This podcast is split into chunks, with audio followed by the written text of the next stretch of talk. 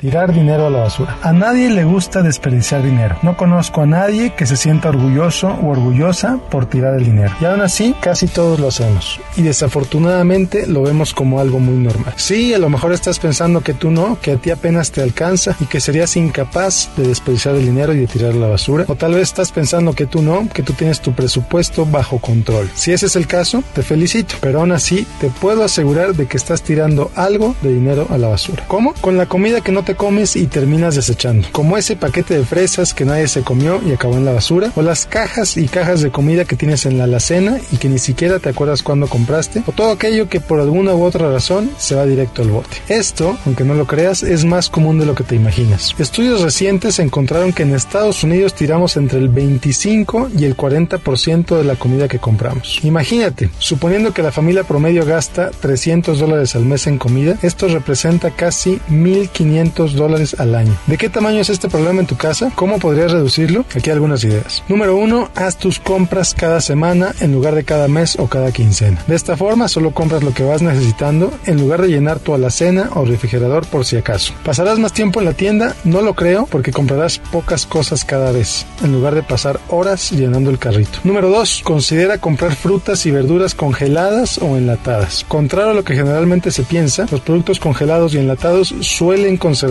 mejor los nutrientes que los frescos. Número 3. No compres por volumen. Sí, ya sé, el costal de naranjas está baratísimo, pero si en tu casa no hay quien se coma tanta naranja, pues evidentemente no tiene caso comprarlas. Y por último, planea los alimentos con anticipación. Una semana antes, considera qué es lo que va a comer tu familia la siguiente semana y solo compra eso. La comida desperdiciada es más allá de un problema económico, también es un problema moral. Compra de manera consciente y verás que gastas menos y que evidentemente termina en la basura. Como siempre, te invito a seguirme en Facebook, en facebook.com, diagonal Miguel Gómez Consejero. Soy Miguel Gómez, consejero financiero, Noticias MBS.